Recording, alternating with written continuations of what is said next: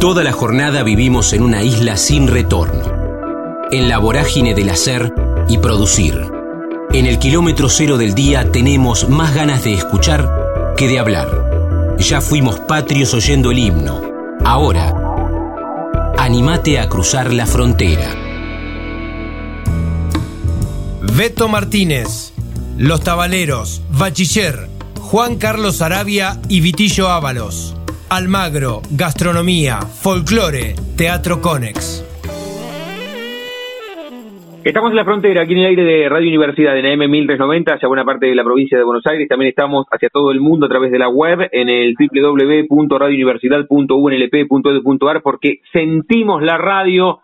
El año pasado tuvo la enorme amabilidad de venir a nuestros viejos estudios, ahí en Plaza Rocha, porque llegaban a la ciudad de La Plata, después volvieron hablamos con Félix y ya los sentimos como parte de la casa, los amigos de los cabaleros.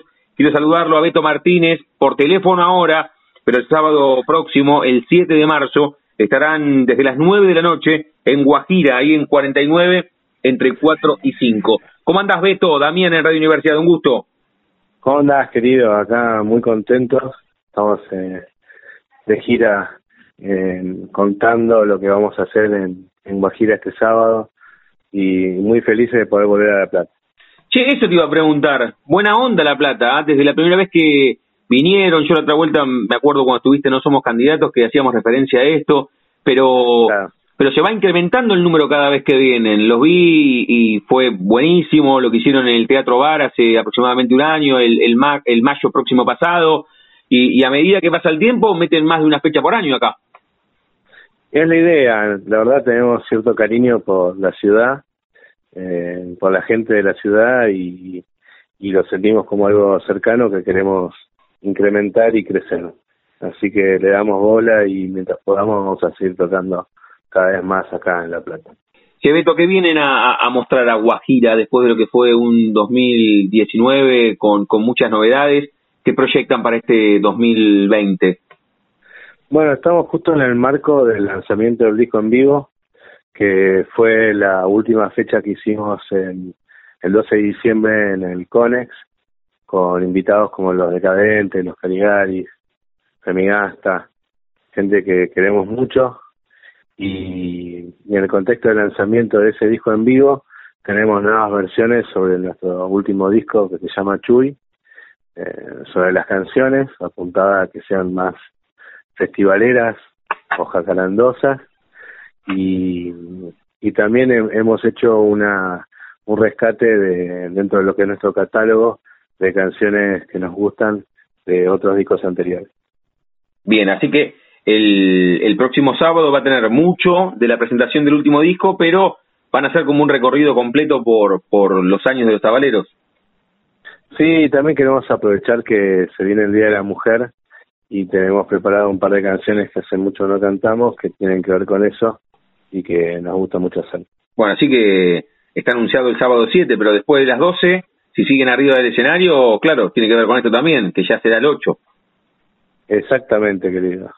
Nos atraviesa el, la coyuntura y la verdad que tenemos mucho escrito a, hacia la mujer y somos muy mamelos de nuestras madres, así que vamos a hacer un pequeño homenaje. Estamos hablando con Beto Martínez de los Cabaleros. Se van a estar presentando el próximo sábado en Guajira, ahí en 49, entre 4 y 5, en el marco de la presentación del disco que sacaron, con temas en vivo. ¿Qué más, Beto, además de, lo inmediato que tenemos en el horizonte próximo, que es la presenta del próximo sábado en La Plata, mostrando el nuevo laburo? ¿Qué más para este 2020? Es verdad que uno tiene que ir disfrutando el día a día, pero imagino que los arquitectos del grupo proyectan todo el año, ¿no? Sí, sí, sí, sí, está bueno siempre tener más o menos un par de nortes para no perderse en el día a día. Pero bueno, es un año de lanzamiento. Nosotros este disco no solamente lo grabamos, sino que lo filmamos y son canciones que se van a ir subiendo cada mes, mes y medio. Eh, es un disco que estamos produciendo con los auténticos decadentes y para nosotros es toda una experiencia y una simbiosis de, culturas que nos tiene súper contentos y eso es un poco el, laburo que vamos a estar eh, defendiendo todo por lo menos este primer semestre. Después se nos vienen giras, giras por el interior y, y como se llama, ya para octubre seguramente viajemos un poquito más afuera. Eso te iba a preguntar, porque aquí cuando hablamos con los músicos siempre les consulto cómo se van llevando con esta situación que vos muy bien marcabas recién. Che, este disco además lo filmamos completo y los videos los vamos a ir lanzando una vez, una vez por mes. ¿Cómo te llevas vos? ¿Cómo lo charlan también con, con los amigos de los tabaleros ahí, intragrupo, que, que un poco el disco conceptual le da paso a las piezas individuales y a meterle mucho a, las redes sociales? ¿O cómo se llevan ustedes? ¿Cómo lo tomás vos? ¿Cómo consumís además de hacer música? Mira, por el lado de nuestro discurso, nosotros, nuestro cuarto disco lo manejamos como si fuera un long play de vinilo, pero fue un disco de redes y lo, lo sacamos en una primera etapa con dos adelantos y un lado B del un lado A, perdón, del vinilo de seis canciones y a los cuatro meses sacamos el lado B del vinilo con canciones que íbamos soltando una vez por semana. Pero todas en sí mismas formaron parte de un mismo disco que se llamó Chuy. Y cada una de esas canciones tenían un, relato que se, que se relacionaba en un discurso de selva y de fantasía. Mm. Entonces, a nosotros somos eh, eternos enamorados de, de la música como se consumía antes, pero entendemos también que eh, el consumo va cambiando y que uno tiene que estar atento a eso. Sí, por eso, por eso. Y, y ya no haciendo música, sino vos consumiendo, ¿cómo consumís?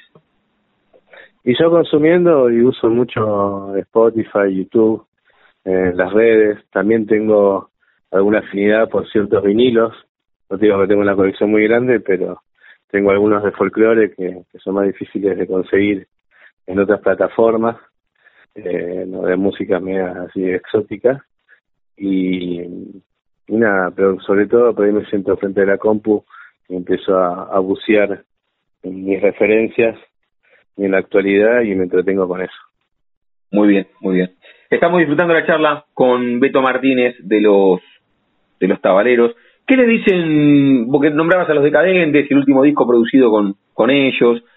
¿Qué les dicen de, lo que ustedes hacen? Porque también está la cuestión bastante singular de lo que ustedes muestran arriba del escenario, ¿no? Y, la música que desarrollan. ¿Tiene que ver un poco eso también con, con el gusto, con el crecimiento de ustedes en los últimos años? ¿Tendrá que ver con eso, además de la calidad? ¿Entendés, Beto? Sí, sí, sí, te entiendo la pregunta y me parece muy buena. Te digo que para nosotros es un honor tener esa singularidad por más de que sea una cruz por muchos años, que nos ha costado mucho eh, poder levantar la mano y que se vea dentro de la industria, pero siempre tomamos todos los trabajos con mucha responsabilidad y con mucho amor y siempre le dimos el todo a partir de que hicimos el primer disco en el 2009. Eh, al, mismo, al mismo tiempo veníamos de hacer folclore tradicional, así que nosotros mismos tuvimos como un cambio de, de switch después de haber interpretado el folclore de la forma más, más, tradicional, de una influencia muy grande de los, de los chalchaleros. Y lograr una voz propia en el folclore, en, un contexto donde las los festivales se repetían el, en el, como se llama, en el cancionero y todo el mundo cantaba los sábados y los, y los carabajal, para nosotros fue como el azúcar que nos mantuvo vivos todos estos años. Y poder compartirlo con los DECA, eh, eso fue como maravilloso porque ellos en ese sentido se vieron como de alguna forma reflejados. Claro, está bueno, está bueno lo que marcas. Por eso, por eso compartieron el último disco y producen el, último laburo, está bueno, está bueno. El que habla es Beto Martínez de Los Tabaleros el próximo sábado 7 de marzo, este, ahora, este próximo van a estar eh, en Guajira, ahí en 49, entre 4 y 5. Te saco un segundo, veto de, de la presenta de este sábado y bueno, le podés preguntar a Félix, hago algunas consultas que tienen más que ver con lo personal. Cuando viniste No Somos Candidatos también, un poco hicimos ese recorrido. ¿Por qué estamos hablando con vos hoy que estás en Los Tabaleros? Te propongo ir para atrás. ¿Tenés la primera fotografía que te vincula al arte? No, no digo la foto papel, sino la foto en tu cabeza, no sé. En el colegio dijeron, hay que actuar en el acto de San Martín, de Belgrano, de Sarmiento, levantaste la mano, había un instrumento en tu casa. ¿Cómo te metiste en la ruta cultural? Eh, creo que una influencia muy grande de mi hermano, que él ya se sentía como muy, eh, no sé cómo explicarte, muy, estaba muy adentro de la música y dentro de sus placeres era algo muy fuerte y yo quizás estuve más atraído en otras cosas, la poesía y el deporte, pero es una muy buena pregunta. Actué de San Martín cuando tenía cinco años. ¿Viste? Y me, y me jodió muchísimo porque yo quería ser San Martín el de la espada, no el niño de cinco años que viajaba a España. Y entonces eh, me acuerdo con mucha cara de orto estar arriba del escenario, pero que no me costó hacerlo. Siempre tuve una desfachatez que era el divertimento de la familia y mi hermano también. Y creo que eso se trasladó a escenarios un poco más rústicos al principio y después fueron creciendo. Y el músico, por lo que decías recién, se impuso por la influencia de tu hermano al poeta, que, que un poco lo podés canalizar también con la música, pero es verdad que no el poeta tradicional como lo pensamos. Y, y también al deportista, ¿estuviste federado? ¿Qué hiciste en el deporte? Y jugué muchos años al rugby.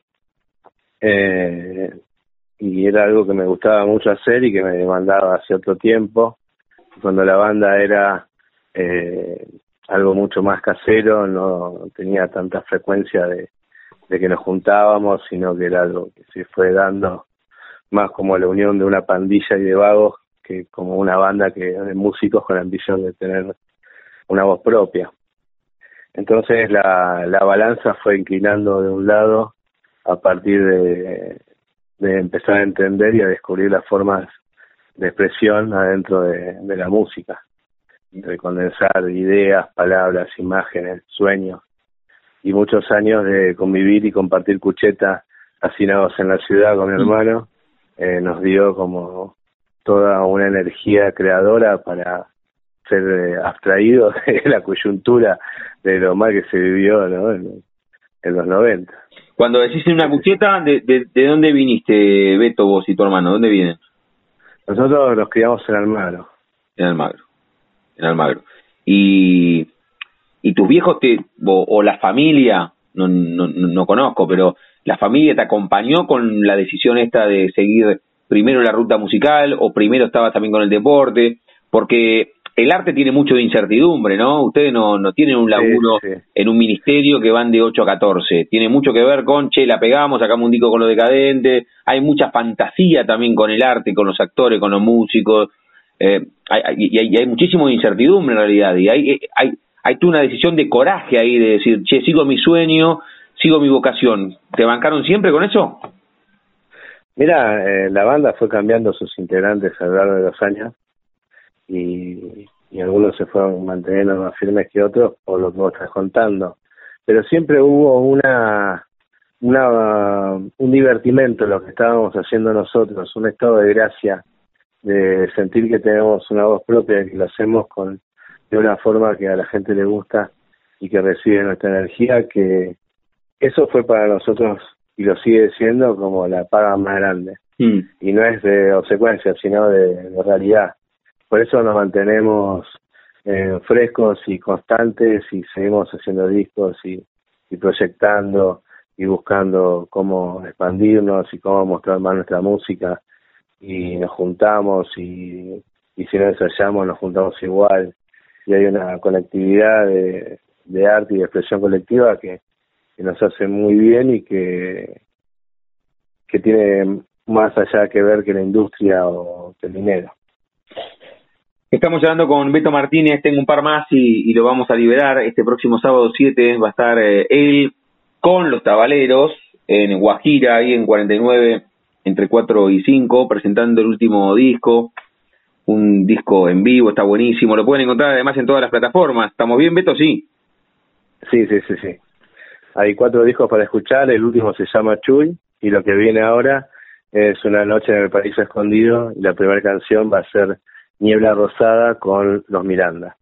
Así que estamos más que contentos. Me quedaba con la reflexión hace un rato cuando hablábamos de la singularidad de lo que ustedes hacen con los tabaleros y decías, bueno, che, eh, nos costó, nos costó bastante.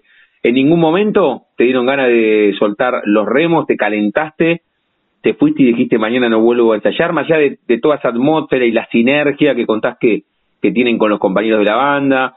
Pero en algún momento, tal vez te, te pasa te pasa seguido. Una vez lo, lo charlaste con David Lebón y David Lebón decía, che, a veces no tengo ganas de tocar, a veces no tengo ganas. También las vocaciones tienen una oficina adentro.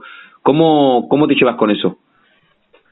Mira, hay tanta hambre de, de, crecer que, que, termina siendo algo que no, no lo replanteamos muy seguido.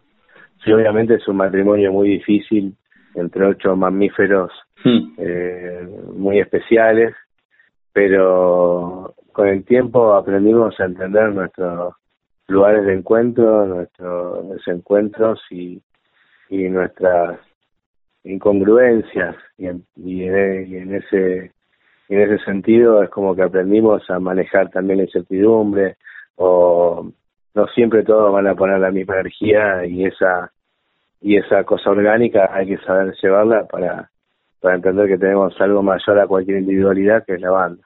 Muy bien, muy bien. Estamos cerrando la charla con Beto Martínez. Cerramos siempre de una manera, Beto, y es jugando con el nombre de nuestro ciclo. A todos les pregunto, a vos te lo voy a hacer por, por duplicado.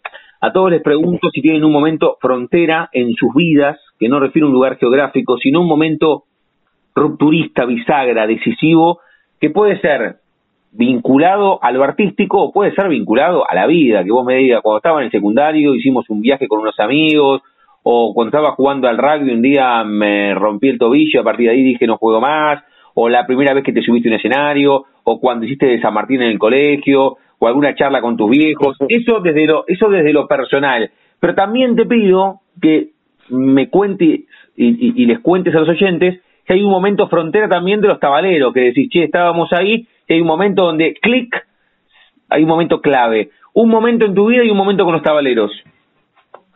Bueno, eh, qué difícil.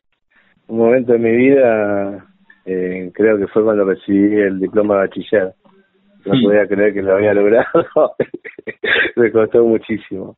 Eh, y un momento con la banda, eh, creo que fue cuando tocamos con, con Juan Carlos Sarabia de los Chachaleros, cuando él presentó su disco y que cantamos con él canciones de ellos y que fue un momento místico, lleno de energía y que me acuerdo de la foto constantemente. Qué bueno. También me pasó eso con, con Vitillo Ábalos, pero con Juan Carlos de, ser muy fanático eh, es algo que me acuerdo mucho.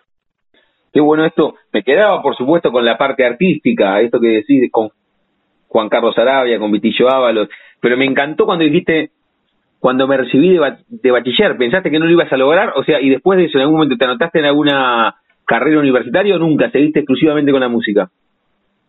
No, eh, estudié gastronomía, me cociné mucho tiempo, pero pero siempre la, música fue como algo más natural, más gitano, te podría decir, que algo de estudio. los estudios vinieron con los discos, donde nos fuimos asesorando o produciendo con, distintos profesionales y aprendiendo distintas cosas.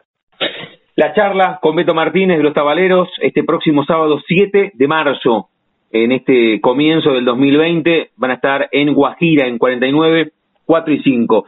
Siempre cuando hablamos con músicos les pido que elijan un propio cierre musical. Vos decías que hay cuatro discos en la web y que podemos escucharlos. Te pido que elijas una canción que vos quieras de la historia de los tabaleros. Vamos a hacer una cosa, yo voy a elegir uno, que es Cinera Vampiro, que me gusta, fui con unos amigos a verlo cuando presentaron eh, parte del laburo en, en, el Teatro Bar, ahora va a estar en Guajira. Elegite otro, vamos a escuchar dos en este caso. Yo elijo Cinera Vampiro de ustedes, elegite otro.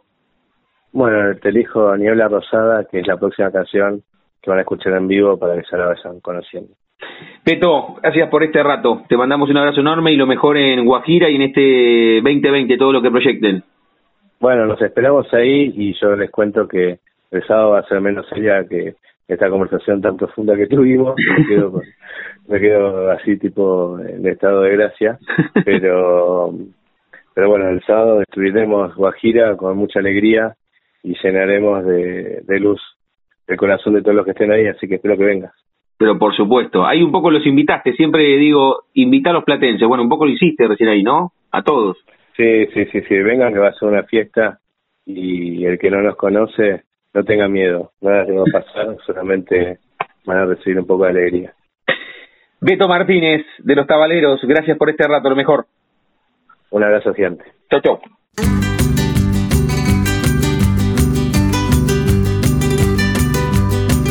Sueño de noche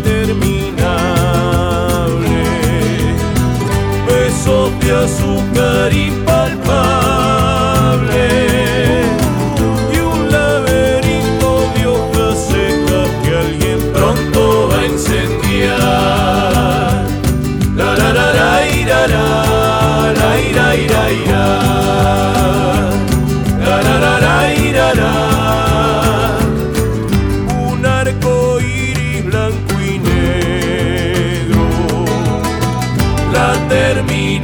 y el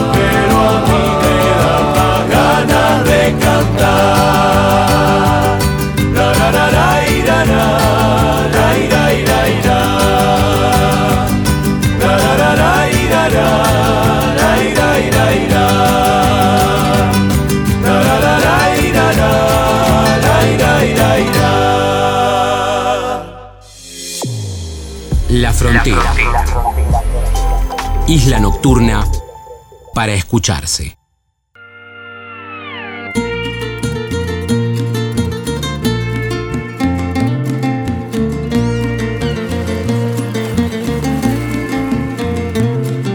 Estrellas de mar en tu cielo, sirena vampiro.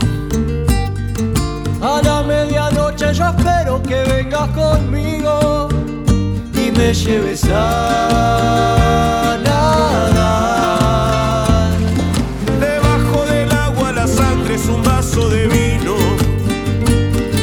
Te invito a tomar de la mía, sirena vampiro.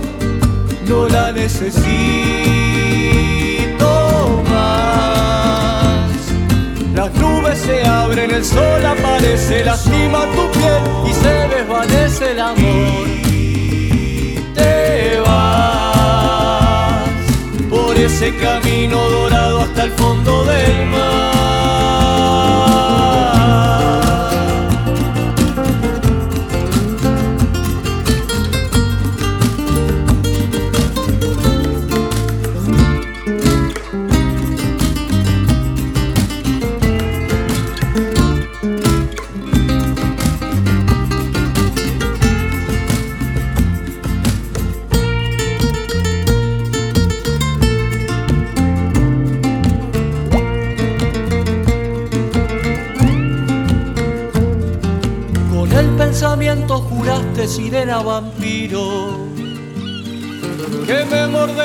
un día y no tengo testigos. No dejo de suspirar. Déjame ponerle guitarra a tu canto divino. Llévame hasta lo más profundo, sirena vampiro. Ya no quiero respirar. Se abren, el sol aparece, lastima tu piel y se desvanece el amor. Te vas por ese camino dorado hasta el fondo del mar. Por ese camino dorado hasta el fondo del mar. Por ese camino dorado hasta el fondo del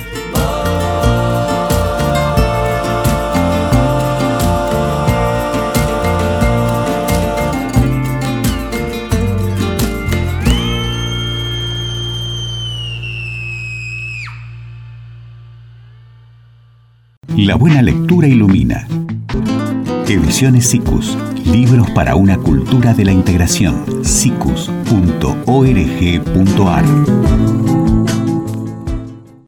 La Frontera. Con Damián Zárate. C. Suárez Paz. Esencia. Desde los 5 haciendo jingles con el hermano.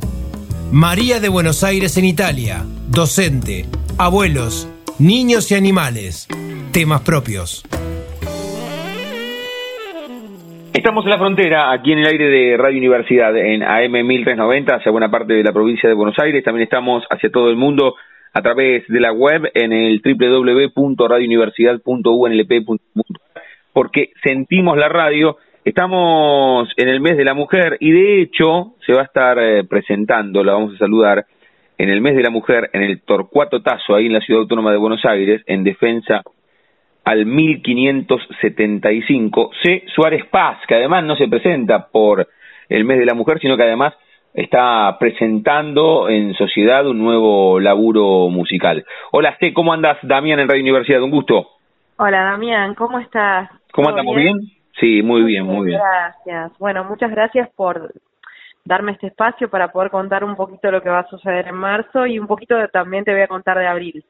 Ah, buenísimo. Bueno, tenés, tenés planificado. Si querés, mira, eh, como, los primeros dos meses del año iba preguntando, bueno, ¿cómo fue el 2019? En este caso te pregunto, ¿cómo fue el amanecer del, del 2020 y todo lo que tenés proyectado para este, para este calendario, con el nuevo disco, con la presentación en el Torcuato Tazo? Pero por supuesto que después vienen muchos meses más, ¿no? Sí. Bueno, mira, te cuento un poquito. El 2019 terminó como si fuese con broche de oro haciendo la presentación de mi disco en Pista Urbana junto a los músicos y bueno, como artista invitado Franco Luciani. Y el 2020 me, me encontró con un montón de sorpresas, ya que, bueno, en marzo estoy presentándome junto a Florencia Dávalos en el Torcuato Tazo, donde me convocan junto a ella y otras cantantes eh, como Julia Senko, eh, Sandra Miane, o sea, nombres muy importantes que a mí me hacen sentir sumamente halagada, que estarán también en el Festival de la Mujer en el Torcuato Tazo. Eh, y después de eso también voy a estar presentando el disco en eh, Capilla del Señor, que es eh, en un lugar que es mágico, que se llama el Campo de los Sueños, eh, donde, bueno, vamos a presentar Esencia completo, a diferencia del Torcuato Tazo, que lo vamos a hacer de una manera, eh, digamos, más íntima. En el Torcuato Tazo me voy a presentar con un pianista y eh, en el Campo de los Sueños eh, me voy a presentar junto a Federico Rosso, Eduardo Tami, eh, Leandro Barreto, Rodolfo Palmieri y Federico Signis, que son, digamos, los músicos que me acompañaron en el disco. Qué loco esto de, de pensar y planificar mientras lo decía, porque a, a veces no, no hay dos presentaciones con el mismo laburo de maneras diferentes. Y, y está bueno esto de planificar con tu último trabajo, Esencia, Sí. De, de dos maneras di- diferentes, ¿no? Porque pienso que, que, es un doble desafío. Che, nos presentamos en el Torcuato Tazo de una manera y, y después en el campo de los sueños nos presentamos de otra. Está bueno también eso. Claro, tal cual, totalmente. Sí, sí, la idea, bueno, eh, como lo del Torcuato Tazo es un festival en el cual, bueno, eh, quisimos hacer algo como diferente, también donde vamos a estar junto a Florencia, además de presentando Esencia, ella presentando su, su propuesta musical y va a terminar como con broche de oro también porque va a venir, eh, van a venir como invitadas la comparsa La Ireada de Buenos Aires, que es una comparsa de mujeres donde bueno lo que se va a hacer de alguna manera es un homenaje a, a esta a este mes tan importante donde de alguna forma las mujeres tenemos que unirnos en, en lo artístico y en, en todo en general, ¿no? Sí, sin duda, sin duda, está bueno también, está bueno que le des ese ese marco. Me quedaba con, cuando decías eh, del nuevo disco, porque tiene un, como un juego de, adentro de la palabra tiene un juego con, con las mayúsculas y con las minúsculas. ¿Qué, qué, cuál es la explicación? ¿Tiene que ver con la estética? ¿Tiene que ver también con, con un concepto que le, has dado?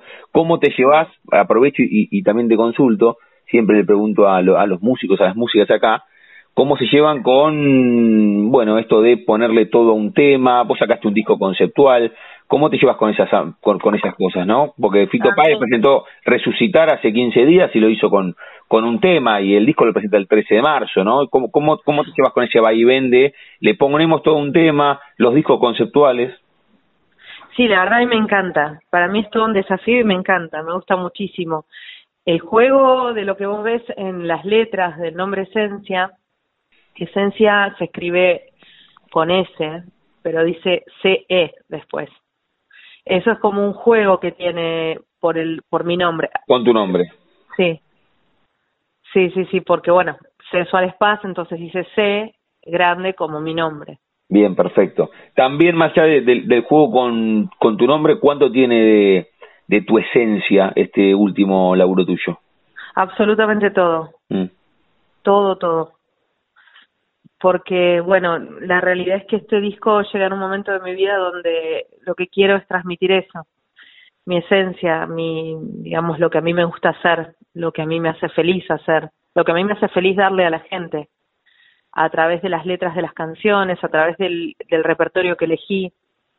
Eh, de alguna forma llega en un momento de mi vida donde empiezo a entregar un poco también las letras de mis canciones, a, poder vislumbrar un poco mis temas, a, poder sentirme un poco más segura de poder dar esa palabra mía.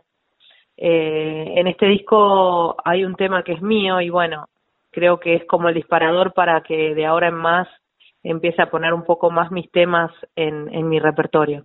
Sí, porque además por lo que contás, eh, lo, los tenés, no es que los tenés que ahora pensar o maquetar, los tenés, o sea, tiene que ver con, con un salto al vacío, confiando un poco más en, en lo que vos en lo que vos dibujás con una lapicera, ¿no? Sí, tal cual, totalmente, lo dijiste lo dijiste de una manera perfecta. sí, eso sí. Ya empezaste con un tema, un tema tiene es esencia de, de, de tu autoría. Sí, eh, Vivir el Hoy se llama el tema. Vivir. Está en el disco y bueno, tiene mucho que ver con el momento que estoy viviendo también y, y bueno, digamos que es como la introducción a poder empezar a poner mis canciones. Bien, bien, fantástico. Ahora, C, recién hablabas, estamos hablando con C. Suárez Paz, que se va a estar presentando el próximo 25 de marzo en el Torcuato Tazo, ahí en Defensa 1575, con Florencia Dávalos, en este marco del festival en el mes de la mujer. Eh, dijiste el 25 de marzo en el Torcuato Tazo y en el Campo de los Sueños, ¿dónde dijiste que iba a hacer eso? ¿En, en Córdoba no? Mira, eso es en Ruta Nacional 8, kilómetros 74-600. Eh, esto es Parada Robles, Comunidad de Artistas, Partido de Exaltación de la Cruz. Ah, ok. Eh, el lugar se llama El Campo de los Sueños y es un lugar que, como te contaba, muy especial, donde se reúne toda la gente del pueblo de Exaltación de la Cruz y esto sería como la apertura de, de toda la temporada artística de ese lugar. Es muy lindo. La gente que esté en zona noroeste, sí. les invito a que, a que puedan comunicarse a través de la web del Campo de los Sueños, o si no puedo llegar a pasar un teléfono, si te parece. Sí, claro, sí, sí, sí, sí. 02323 60 49 53. 02323 60 49 53. Veo que está casi todo vendido ya, eh, o sea que la verdad que es un lugar muy grande, es, es un galpón enorme donde ellos han hecho un escenario muy lindo, pero lo más mágico y hermoso es que se junta toda la gente como en fiesta a disfrutar de la música, algo sumamente sano y, y hermoso, ¿no? En, en cuanto a las sociedades de exaltación de la cruz me refiero. ¿Y eso cuándo va a ser? ¿En abril contaste o antes? Eso va a ser el día sábado 28 de marzo a las 21 horas. Ah, ok, por eso decías marzo y, y abril. Bueno, tenés estas dos presentaciones ahora, casi pegadas, el 25 y el 28. ¿Y en abril? Y abril se viene a España. ah, ya, ahora, a la vuelta de la esquina. Sí, sí, sí, sí. Tengo unas presentaciones en España que todavía no puedo confirmar las fechas, pero, pero ya está. Eh, me estoy yendo a España a cantar en tres lugares y a presentar Esencia en Málaga. Muy bien, muy bien. O sea, exclusivamente en Málaga o, vas a girar por ahí? No, no, no, Málaga. En Málaga. Sí. fantástico. Así que viene viene muy bien el amanecer del, del 2020, ¿no? sí, sí, bien encaminado, bien encarrilado. Bueno, sí, ahora, ahora vamos a volver a las presentaciones. Bueno, esto que contás, en marzo 2, te vas en abril eh, a España. Esto tiene que ver con el hoy.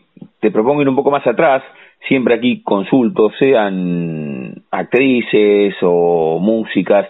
Si tienen la primera foto en la cabeza, no en papel, que, que las vincula al arte. No sé, en el colegio dijeron que había que, que actuar y vos tenías cuatro o cinco, levantaste la mano tiene que ver inevitablemente por, por tu casa y, y, tu viejo que se dedicaba a la música, pero además de eso tiene que ver con una decisión cuando eras, cuando eras chica. ¿Cómo fue que te metiste en el mundo artístico?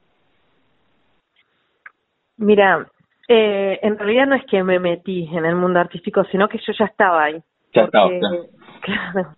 porque mi familia, bueno, toda proviene de, de, la música y de alguna manera desde mis abuelos, en, en casa se vivía la música de una manera muy natural y, y no es por eso te digo que no es una sensación de que me metí, sino que ya ya estaba desde el vientre materno viviendo en ese seno, digamos, artístico, musical y, y constante, ¿no? Porque era vivir eso como un día a día. Pero si te tengo que hablar sobre el recuerdo de lo que sería mi primera incursión en el arte eh, de una manera un poco más profesional, fue a los eh, cinco años.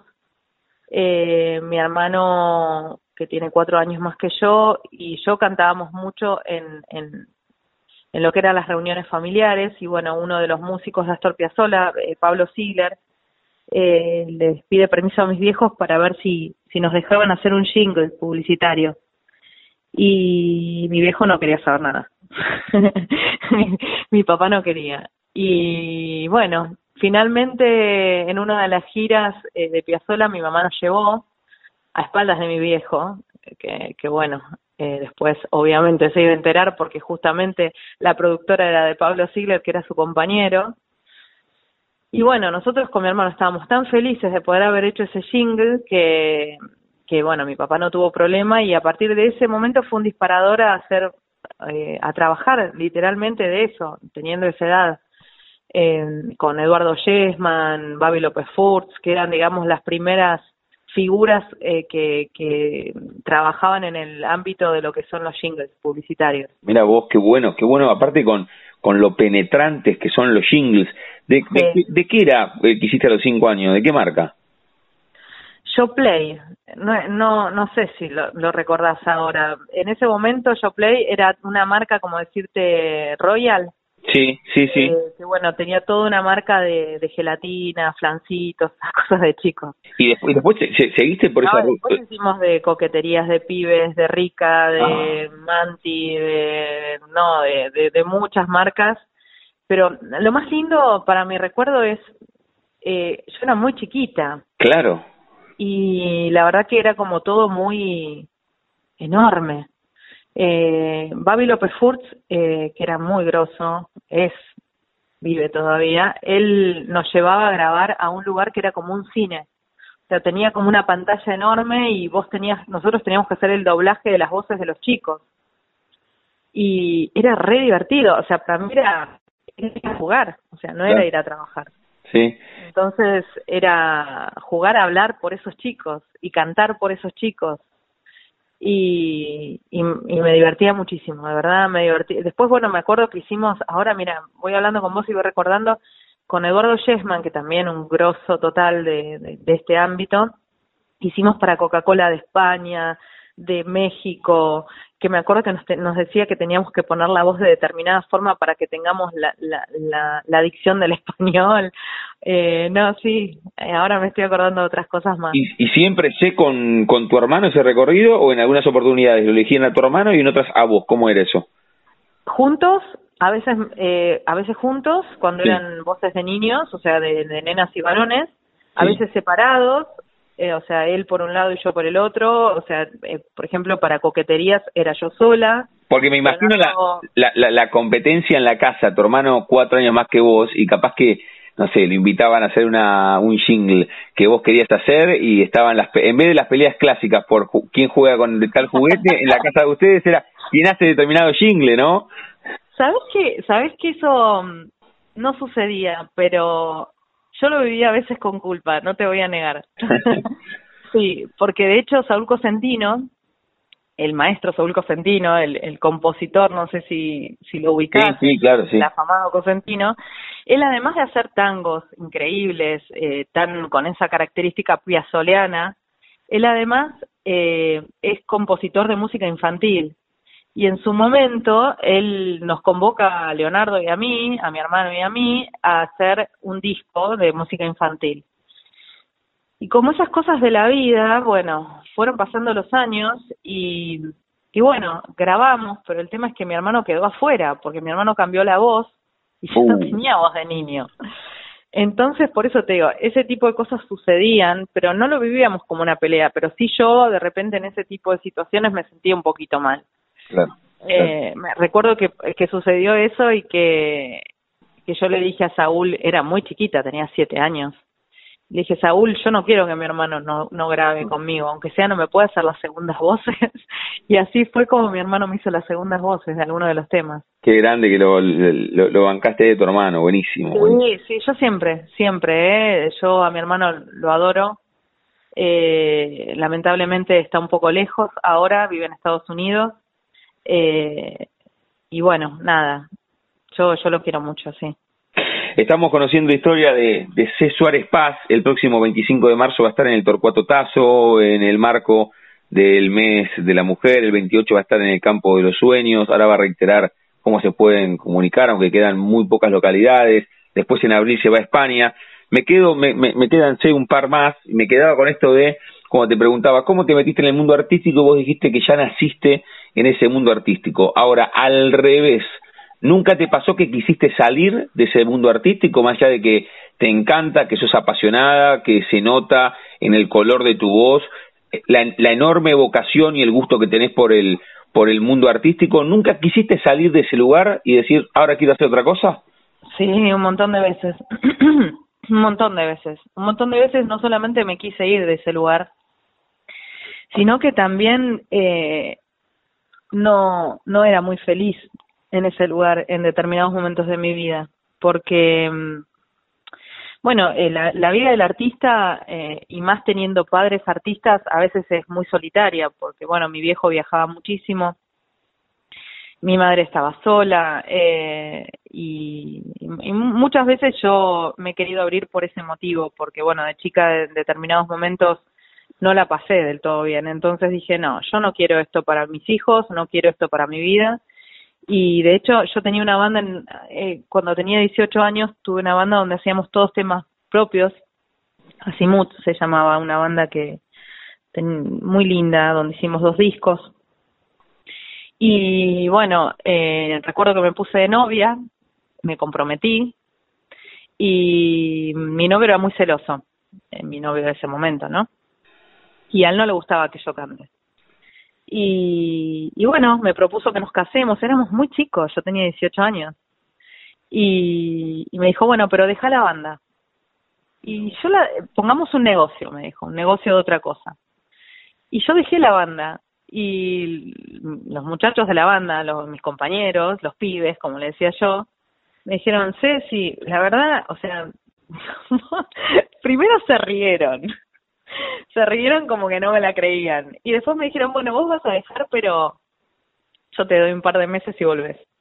Y yo no, viste, toda seria, dije, no, no, no, yo quiero una vida normal. Ese era mi pensamiento. Mm. quiero una vida normal. Y bueno, así fue, pasaron dos meses y, y volví obviamente, no, no, no, no, es, es inevitable. Ahora, en el, en el marco del mes de la mujer y, y todas estas luchas que se van dándose, mirá qué buen ejemplo traes de hace algunos años atrás, cómo el patriarcado termina gobernando las vidas individuales, ¿no? Sí, cien por cien, cien por cien. Es eso.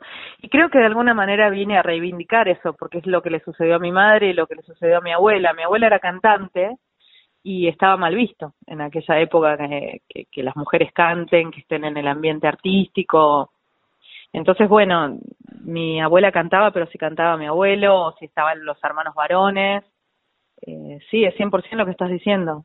Y mi vieja dejó de cantar porque mi papá eh, iba a trabajar eh, afuera y, y, tenía dos hijos y estaba mal visto, o sea, y no estaba bien que ella de alguna forma nos deje a, mis a mi hermano y a mí y se vaya a casar. Entonces, de alguna forma yo inevitablemente lo veía mal en mi inconsciente, por lo visto, pero era inevitable, como le estás diciendo vos, tal cual.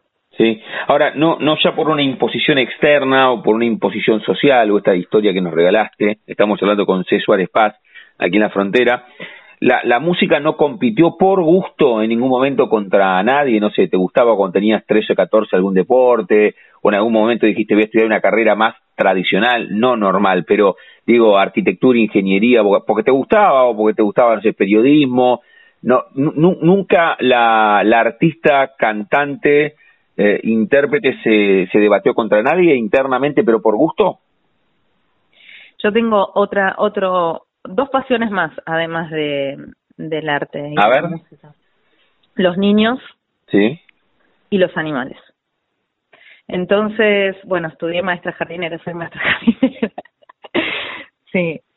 Y bueno, pero, pero, esa... un negocio, sí. un negocio de, de, un pet shop de, de animalitos. Pero esas dos pueden convivir tranquilamente. Es difícil, no sé, si, si te gustaba jugar al vóley y además cantante. Viste que son muy difíciles de, compaginar la, la, las vidas de un deportista y un músico. ¿Cómo hacen?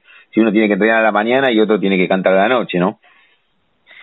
Sí, sí, sí, tal cual, totalmente. No, pero yo creo que todo, eh, todo se puede de alguna forma hacer eh, o, ser de esa manera y, llevarlo por más que hagas arte.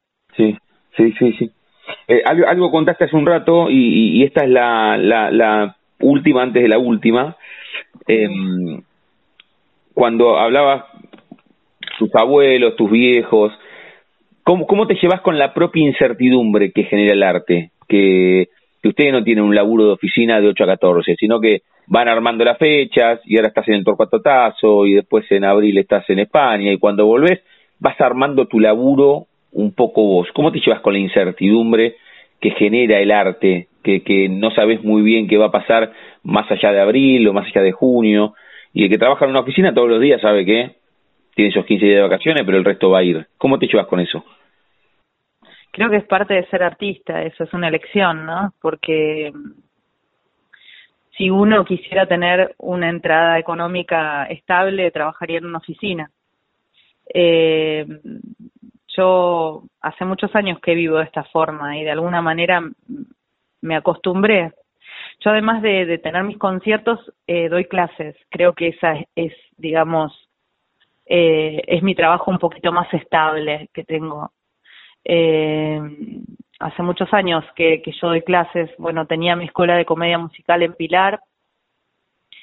Eh, después, bueno, me fui a vivir a Colombia dos años y ahí, bueno, cerré mi escuela y cuando volví solo abrí la escuela, pero para alumnos de canto y de alguna manera creo que los artistas vamos buscando alternativas eh, artísticas. En el caso mío, eh, busco alternativas artísticas para tener diferentes entradas económicas, porque sí, es cierto, es una incertidumbre el, y, y te hablo con, con total honestidad, el artista no vive de los conciertos, por lo menos los artistas eh, como yo, o sea, los artistas que no son afamados, o sea, los artistas que, las, que la luchamos de abajo, los que somos independientes, los que lo hacemos por pasión y no por fama.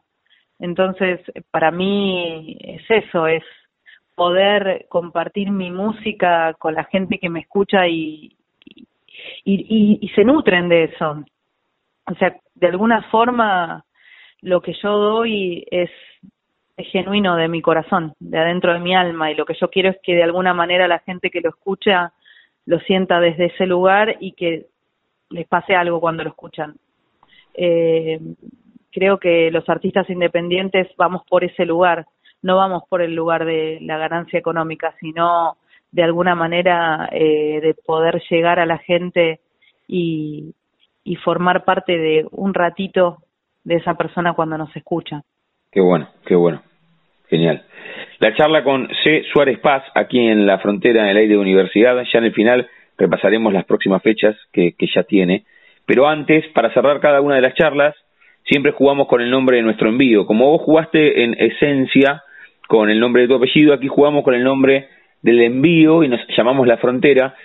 Y, y, te consulto si tenés un momento frontera en tu vida, un momento rupturista, bisagra, decisivo. Imagino que, y, además lo compruebo charlando con, con muchísimos, que, que, hay muchos puntos de giro, de inflexión en la vida, pero tal vez hay alguno muy puntual que decís, este es determinante, crucé determinada situación y es mi momento frontera, no sé, cuando a los 18 te propusieron casamiento y, y después volviste a la música, o, o no sé, algún, algún viaje con, con amigas o algo más vinculado a lo personal o, haber empezado a laburar a los cinco años o alguno de tus discos.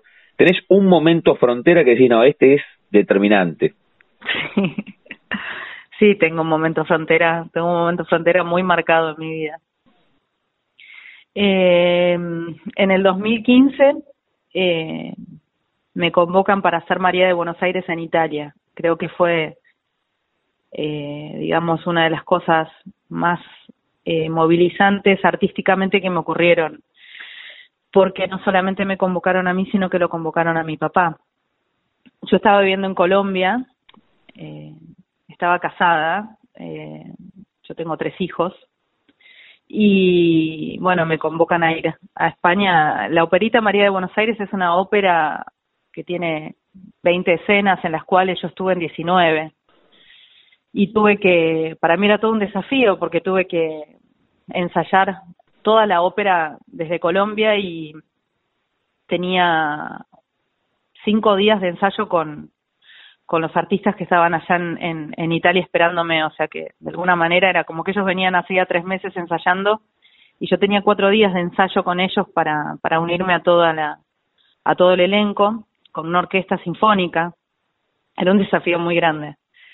Eh, y bueno, fue fantástico, fue, fue la verdad que una experiencia increíble, además con mi papá sobre ese escenario donde yo me daba vuelta y estaba metida en un personaje que es un personaje muy eh, fuerte, porque María de Buenos Aires es, es un personaje muy fuerte.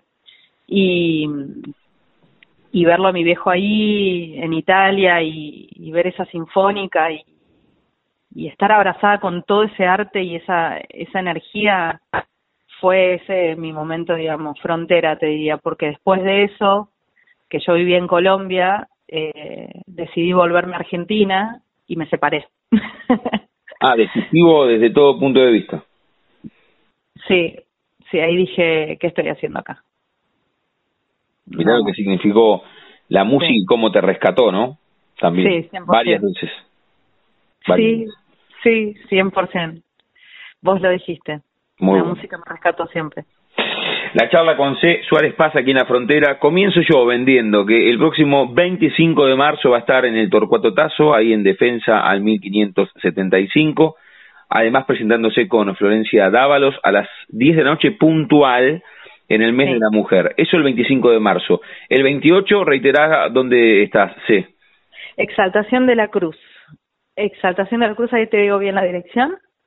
Esto es em, Ruta Nacional 8, kilómetro 74600, Partido Exaltación de la Cruz, Parada Robles, Comunidad Artistas, El Campo de los Sueños. Y Muy si bien. querés reitero el teléfono. Dale, sí, claro. 02323 6049 53. Eso el 28. 02323 Sí. 6049 53. Muy bien, eso el 28. Y después en abril te vas a España A presentarte en Málaga con Esencia. Hablando de, de, de Esencia, y con esto cerramos, cada vez que hablamos con, con alguien vinculado o vinculada a la música, ¿con qué canción de Esencia querés cerrar? ¿Con la canción que escribiste vos, te parece? Mira, Sí. No, no, no, no, quería, no quería im- imponer el tema, pero dijiste, che, estoy saltando con mis temas. Me parece que está bueno escucharlo, ¿no? Gracias, Damián. Sí, te mandamos un beso. Gracias a vos. Gracias, muchas gracias. Hasta luego, los esperamos. Dale, chau, chau. Gracias. despertar de lluvia. Ilusiona cuestas. Cada paso en mi voz. La experiencia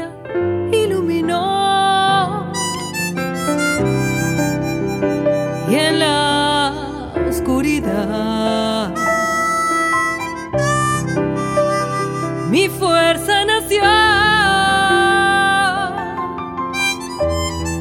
El candado se rompió.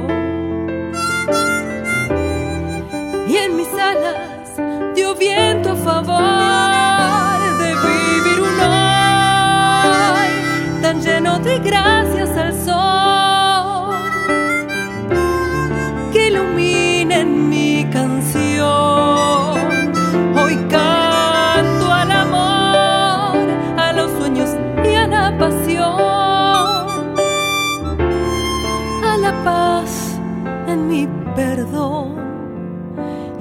gracias por ser libre. En un vuelo que es posible. y en mi mundo intangible encontrarme es mi elección.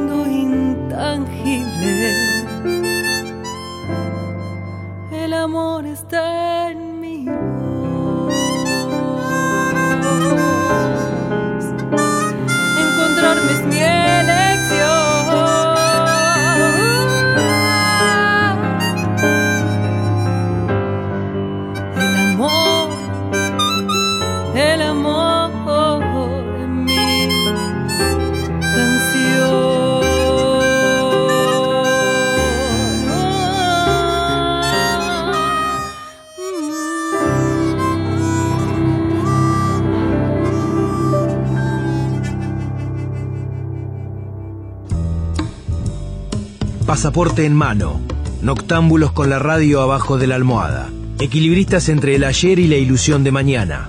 Somos La Frontera. Idea y conducción, Damián Zárate. Idea y colaboraciones, Julián Álvarez. Idea sonora, voz y edición, Diego Carrera. Voz artística, Pablo Dupuy.